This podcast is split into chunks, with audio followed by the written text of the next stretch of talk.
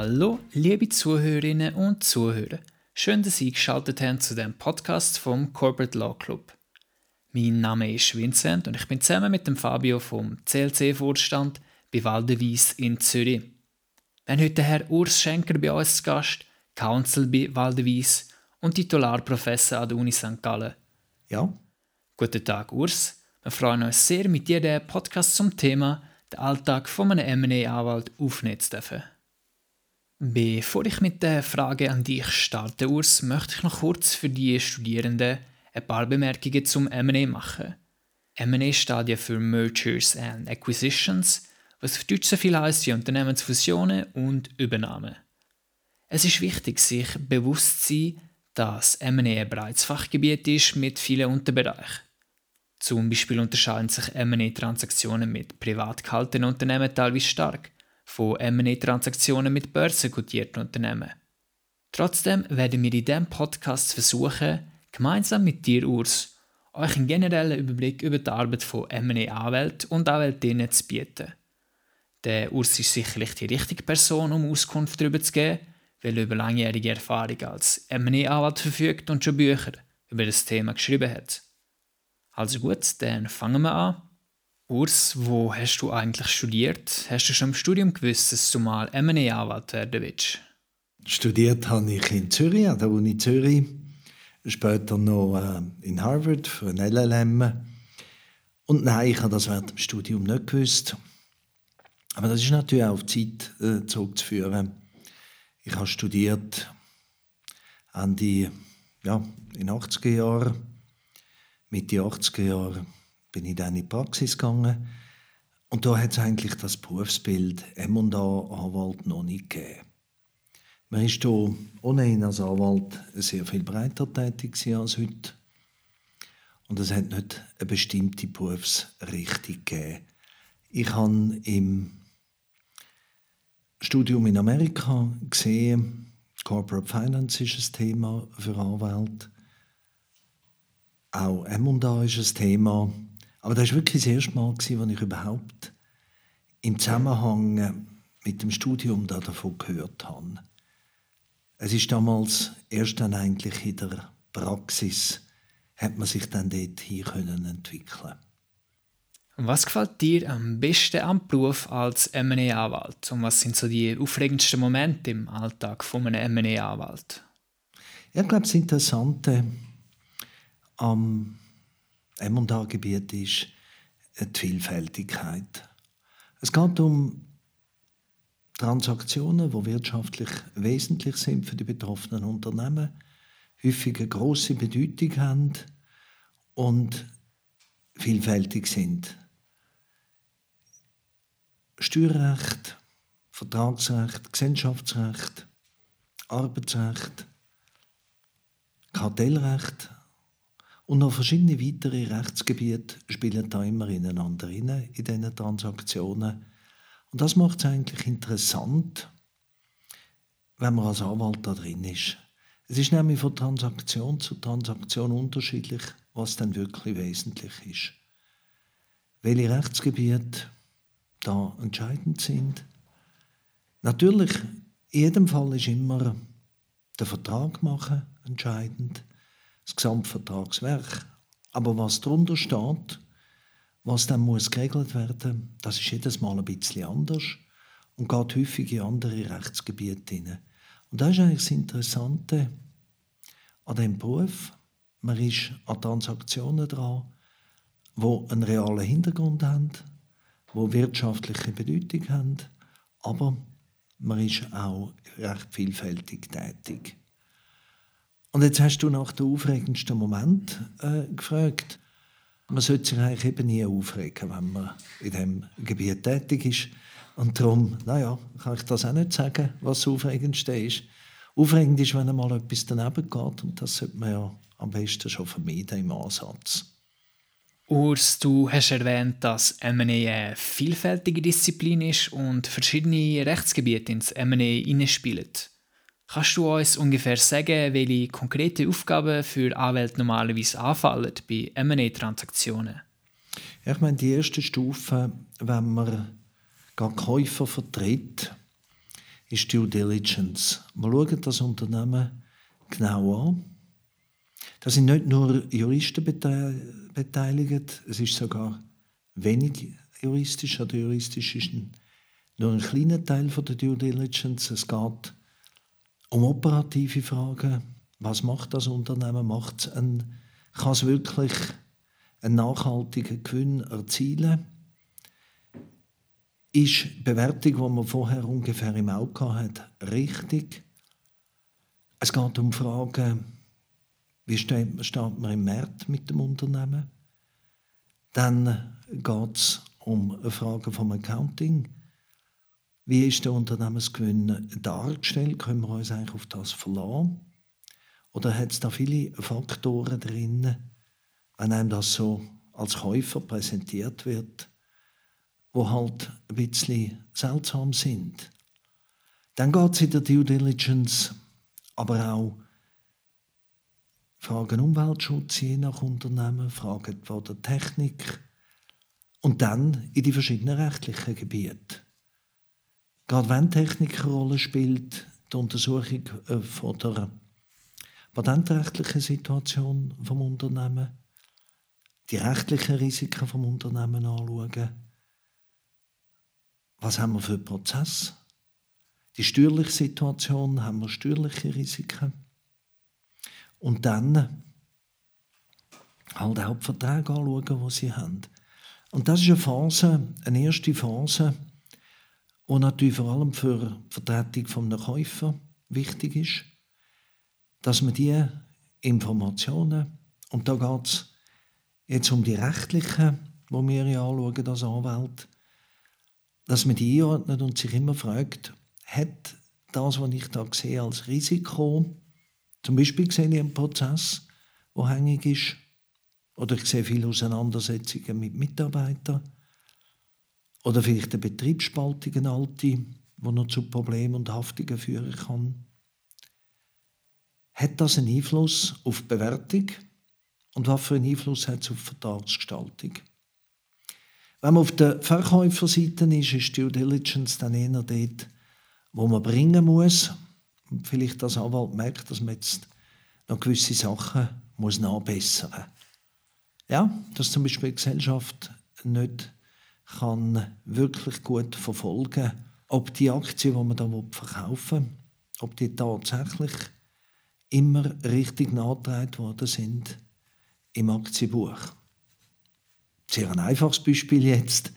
Aber es gibt noch manchmal auf Verkäuferseite in der Due Diligence den Moment, wo man sich muss überlegen muss, was mache ich jetzt mit dem Problem. Dann geht es als zweite Phase in Vertragsverhandlungen. Eine von beiden Seiten leiten für Entwurf vor, dann wird da lang darüber verhandelt. Da ist die zweite Phase, wo Anwälte zum Einsatz kommen. Dann nach den Verhandlungen gibt es häufig Bewilligung bei größeren Transaktionen, Bewilligungsverfahren, wo wir juristisch involviert sind, sagt das kartellrechtlich oder irgendwelche Investitionsregelungen, die es jetzt in verschiedenen Ländern gibt. CFIUS in Amerika. Deutschland hat jetzt auch etwas Ähnliches, wo die Länder einfach aus politischen Gründen oder wirtschaftspolitischen in Transaktionen können eingreifen können. Und am Schluss wird vollzogen.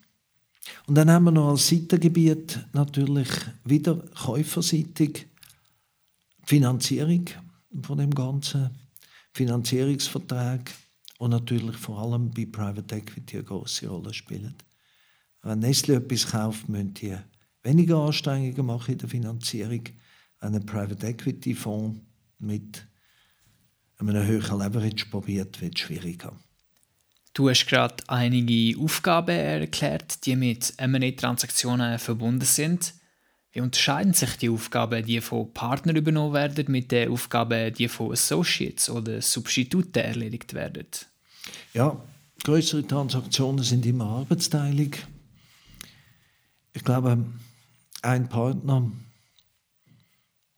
übernimmt am Mr. Lead, koordiniert, führt Verhandlungen. Jüngere Partner, Mitarbeiter sind zuständig für Einzelfragen, Mitarbeiter, Substitute, häufig in der Due Diligence, Zusammenstellen von Vertragsbeilagen, in der Ausgestaltung von einzelnen Problemkreisen, dass sie auf das achten, also jemand, der in Intellectual Property versiert ist oder im Arbeitsrecht, wird sich um diese Fragen kümmern, auch innerhalb des Vertrags.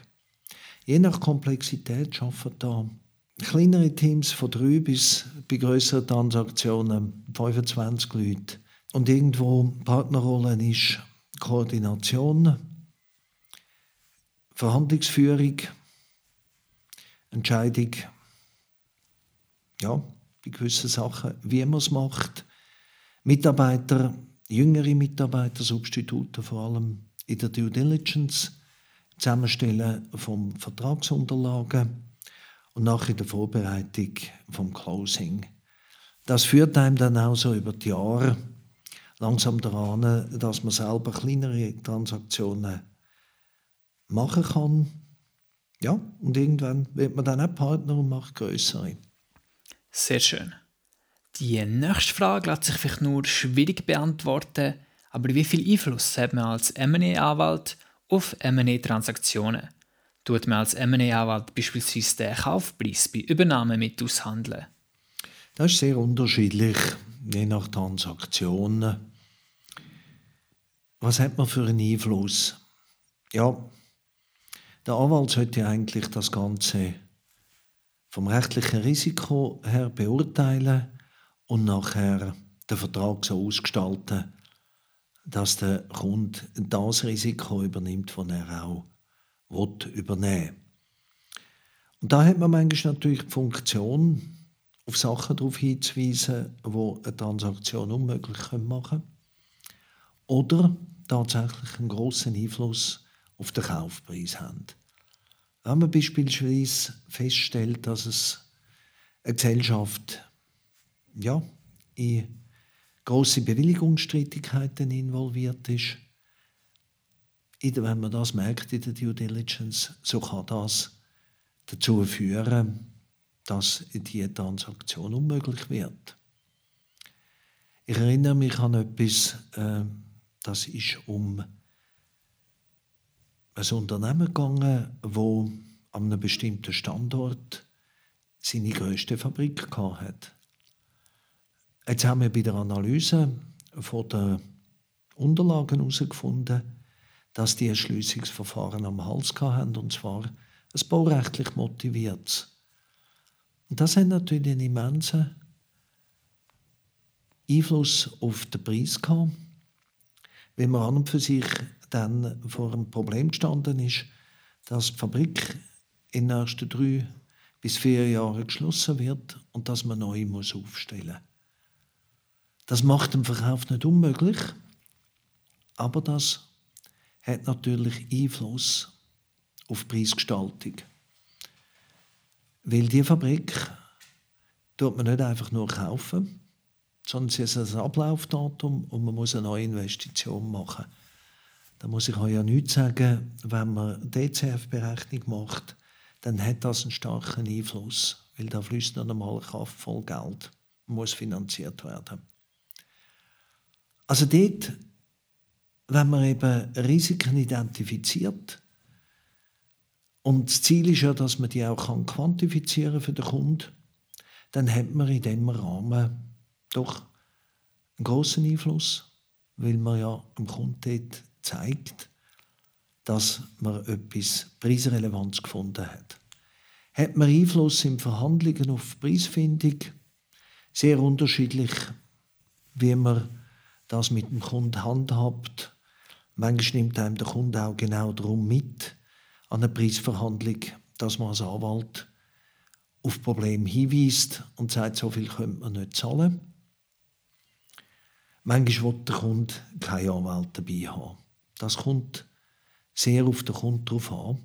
Und man muss heute natürlich sehen, dass die meisten Unternehmen im Rahmen von Auktionen verkauft werden und dass wir in einem starken Verkäufermarkt leben.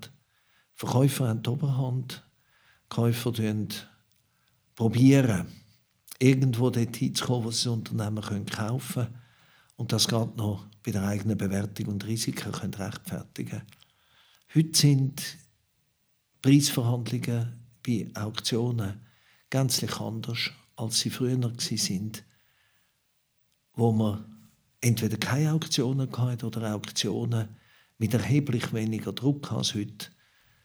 Also wo vielleicht zwei mitgemacht haben am Schluss und nicht sechs. Das ist heute die Lage, wo man halt auch als Anwalt in den Preisverhandlungen nur ganz beschränkt Einfluss hat. Urs, du hast gesagt, dass M&A-Anwälte manchmal bei M&A-Verhandlungen teilnehmen. Mich würde wundern, ob du eine bestimmte Strategie verfolgst in M&A-Verhandlungen. Falls ja, wie sieht die Verhandlungsstrategie aus? Falls nein, passest du deine Verhandlungsstrategie je nach Situation an? Ich glaube, man kann nicht einfach nur eine Verhandlungsstrategie haben. Die Situation ist ja immer wieder anders. Es kann auch in der heutigen Marktlage vorkommen, dass man jemanden hat, der als Verkäufer keine starke Position hat. Das Unternehmen hat Schwierigkeiten, sondern der Verkäufer muss verkaufen. Es ist vielleicht nicht so attraktiv, dass es gerade zehn weitere Käufer anzieht.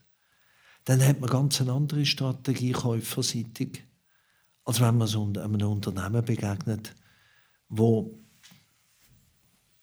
der halbe Markt in der Auktion mitmacht und die Leute nur noch Gründe suchen, um möglichst viel zu zahlen.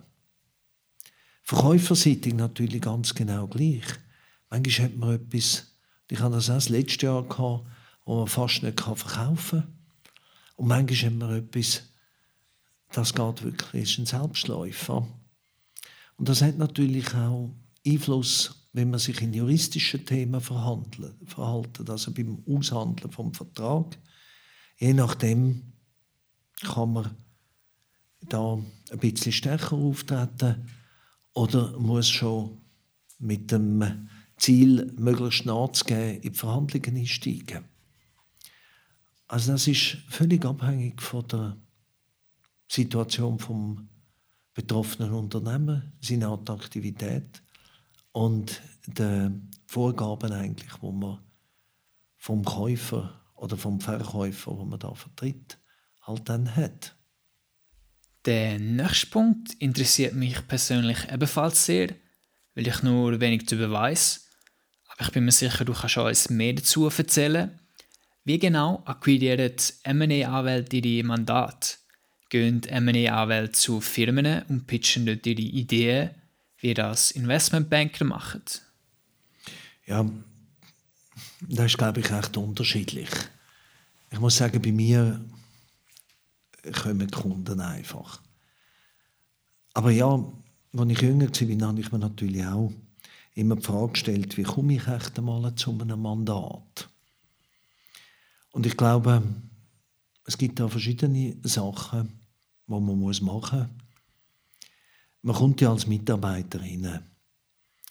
Und zuerst müsste man da mal sicher auffallen durch sehr gute und sorgfältige Arbeit.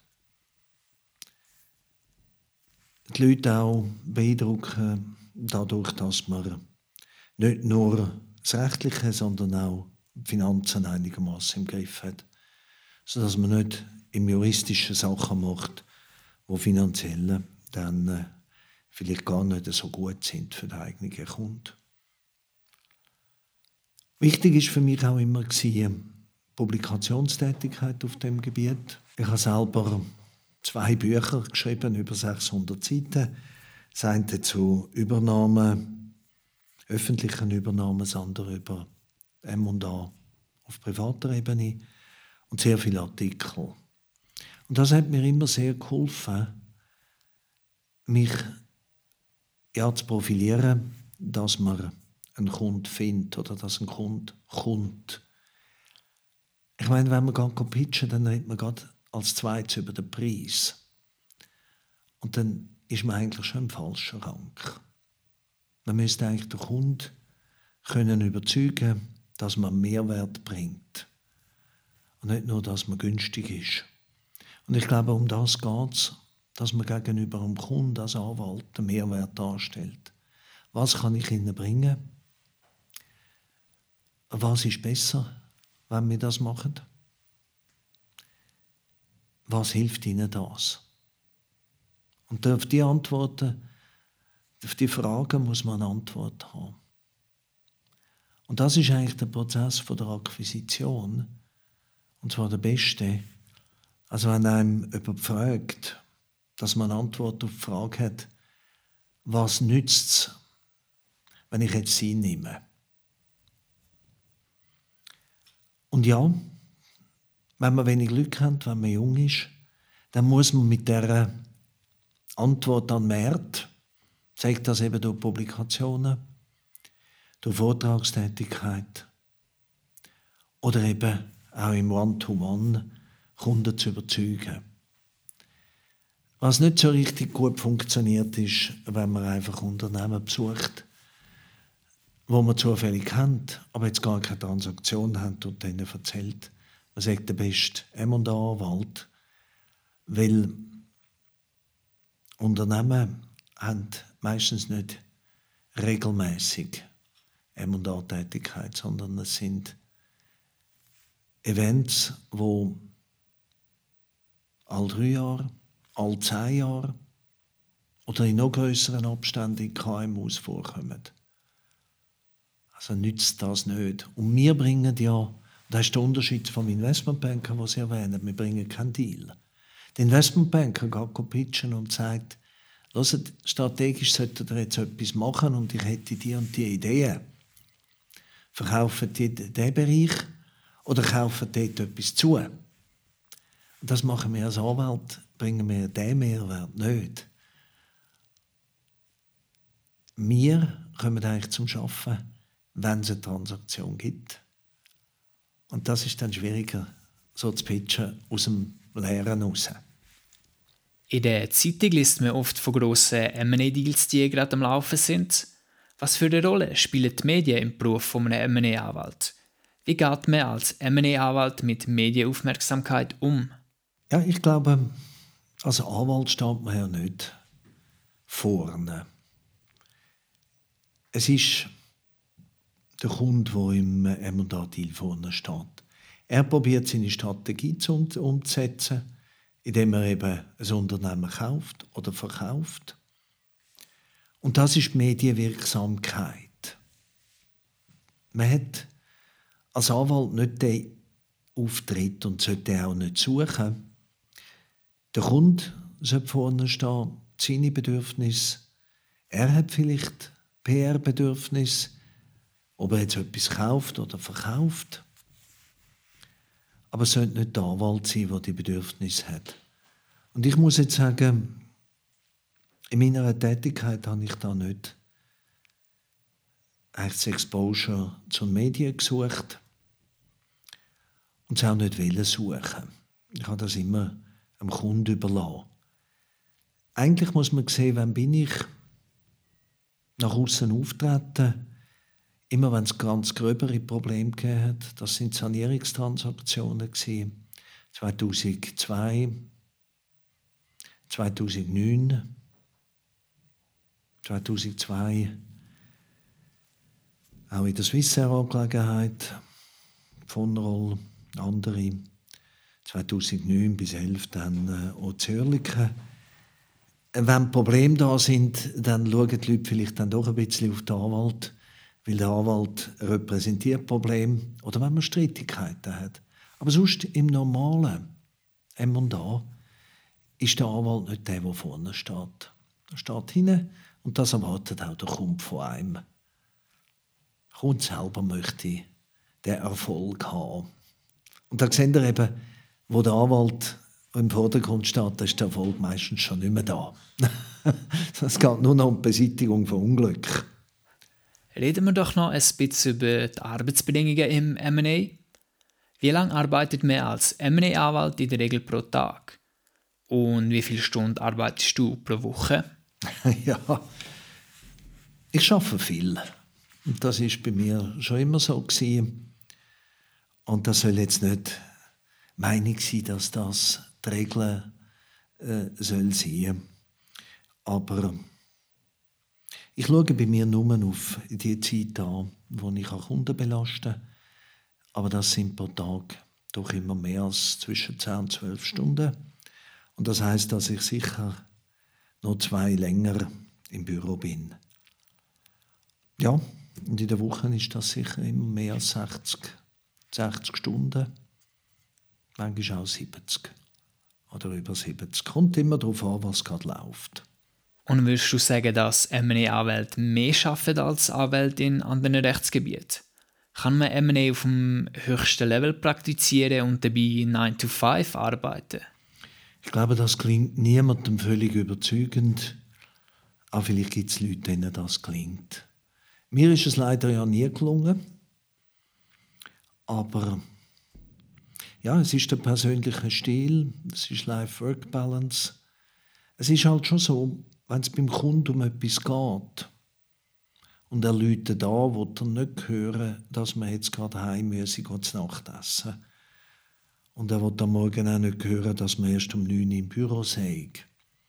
Oder am Mittag halt grundsätzlich weg.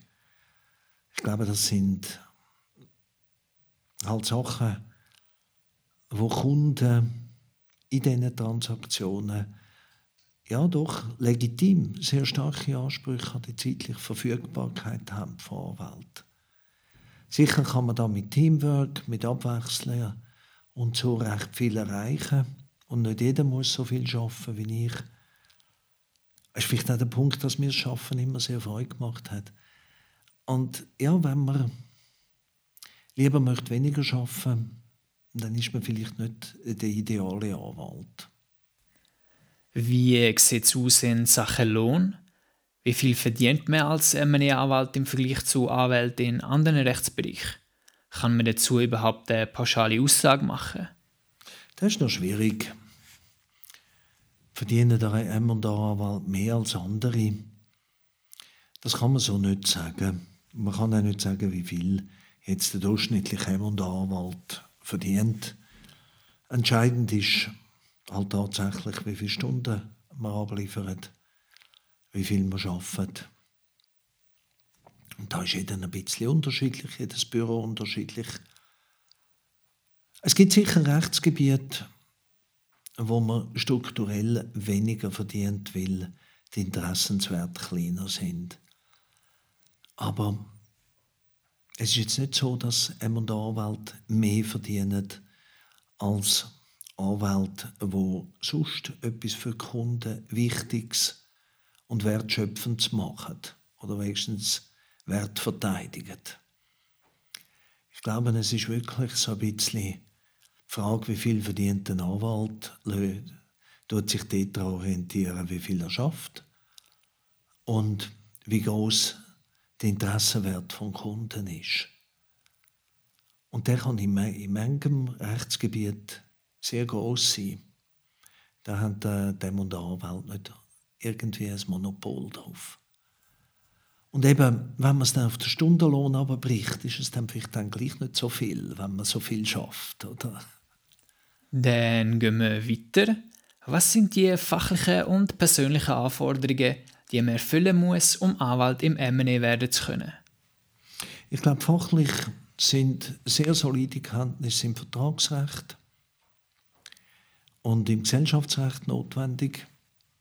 Im Weiteren muss man insofern im Steuerrecht bewandert sein, als muss im Unternehmens- und privaten Steuerrecht, also Privatpersonen, wissen, wann etwas steuerbar ist wenn es schwierig wird, also Einkommenssteuern bei äh, privaten Ertragssteuern, bei Unternehmen, Verrechnungssteuern, Stempelabgaben, einfach im Zusammenhang mit diesen Transaktionen, sodass man nie verpasst, äh, zu einem Spezialist, zu einem Steuerspezialist zu gehen.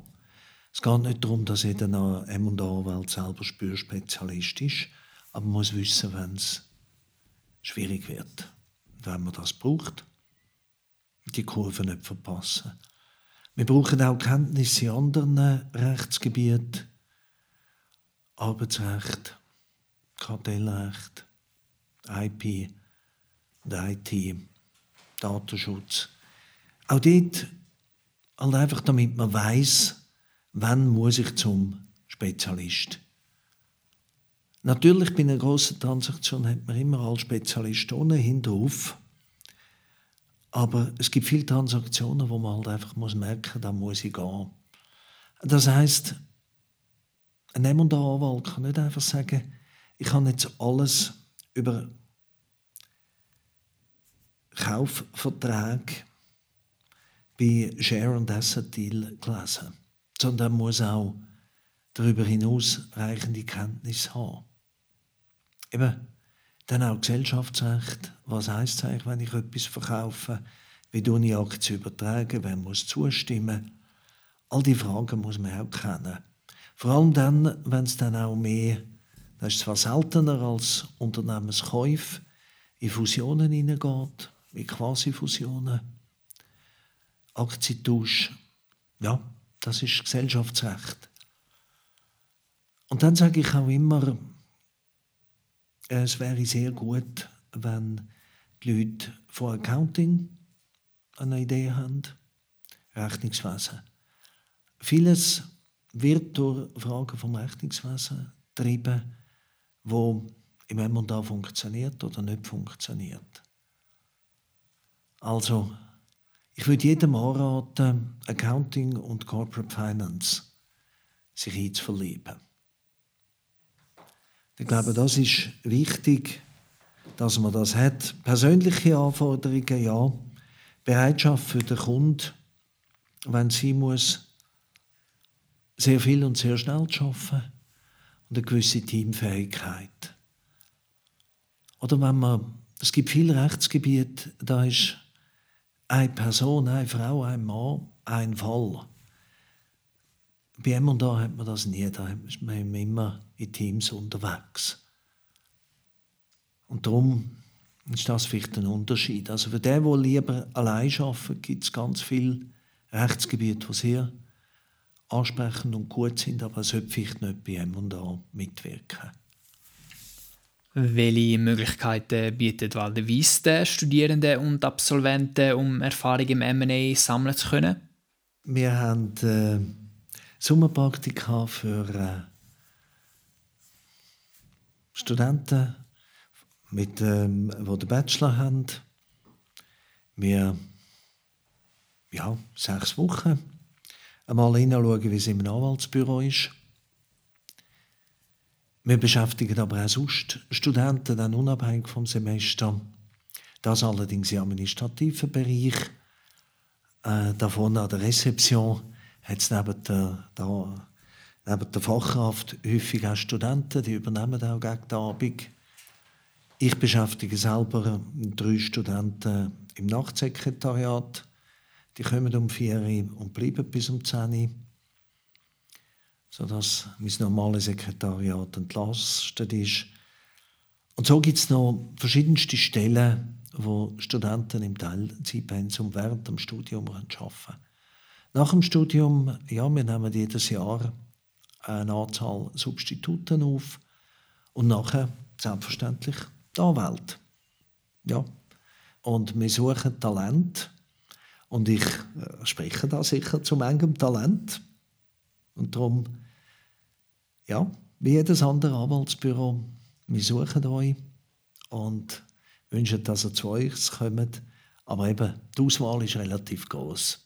Urs, hast du zum Schluss noch ein, zwei Karrieretipps für Studierende, die gerne mal als M&A-Anwalt oder Anwältin arbeiten möchten? Ja, ich glaube, das fängt schon im Studium an. Ich habe das Studium finanziert, indem ich Buchhaltungen gemacht habe. Und viel später habe ich gemerkt, dass das eigentlich das Wertvollste war, was ich gemacht habe. Weil M&A hat es ja noch nicht gegeben. ich glaube, man sollte sich eben um die wesentlichen vertragsrechtlichen Sachen im Studium kümmern. Allgemein so er Kaufvertrag, absolut zentral. Gesellschaftsrecht, hinten und vorne kennen. Man muss gut sein. Aber dann auch eben Accounting. Und es gibt heute also bessere Ideen als das mit der Ruf Durchschreibbuchhaltung. Und das ist also wirklich vorsinnflutlich, irgendwie zu lernen. Oder probieren, auf einem sogenannten Leintuch eine Konsolidierung zu machen. Das geht heute anders. Man kann das an der Uni besuchen. Corporate Finance. Die Ideen hineinziehen. Nur wer weiß, wie eine DCF funktioniert, weiß auch, was der Käufer und sein Investmentbanker bewegt. Also die Augen auftun im Finanzbereich. Das scheint mir das Wichtigste zu sein. Der zweite Tipp ist, ins Ausland gehen, LLM, MBA-Jahr machen. Dann kann man wenigstens Englisch nachher. Das ist das Allerwichtigste. Ich bin in Harvard. Das Jahr hat mir unheimlich viel gegeben. Ich habe zum ersten Mal Corporate Finance gehört. Aber eben, heute kann man das auch in der Schweiz machen. Aber es hat mir vor allem den Schub gegeben, dass man nachher Englisch schreiben und reden Ohne dass es für alle Anwesenden peinlich ist. Das ist nämlich vorher bei mir. Gewesen. Und darum, das sind, du hast gesagt, ein, zwei. Der eine war, was wir in der Schweiz machen sollen. Und der zweite ist eben, gehen ins Ausland, machen etwas. Wenn ihr an diesen wirtschaftlichen Fragen Freude habt, euch eben auch mit Corporate Finance könnt anfreunden aber einfach auch das Recht im Griff habt, dann ist das, Ideale für euch. Es hat mir 30 Jahre Freude gemacht. Als ich so alt war, wie ihr studiert habt, habe ich nicht gewusst, wie man es schreiben kann. Ich habe es dann nachher gelernt. Aber heute ist das ein bisschen anders. Heute weiß man schon als Student, wohin es könnte gehen. Wunderbar. Damit wären wir bereits am Ende vom heutigen CLC-Podcast zum Thema der Alltag von einem M&A-Anwalt angekommen. Vielen Dank an dich, Urs, dass du dir Zeit für uns genommen hast. Ich habe in dem Gespräch mit dir viel lernen können und ich hoffe, das geht unseren Zuhörerinnen und Zuhörern gleich. Dankeschön auch an euch, liebe Zuhörerinnen und Zuhörer, dass ihr euch den Podcast angelost habt und wir vom CLC würden uns über euer Feedback freuen. Alles Gute und bis zum nächsten Podcast vom CLC. Macht's gut.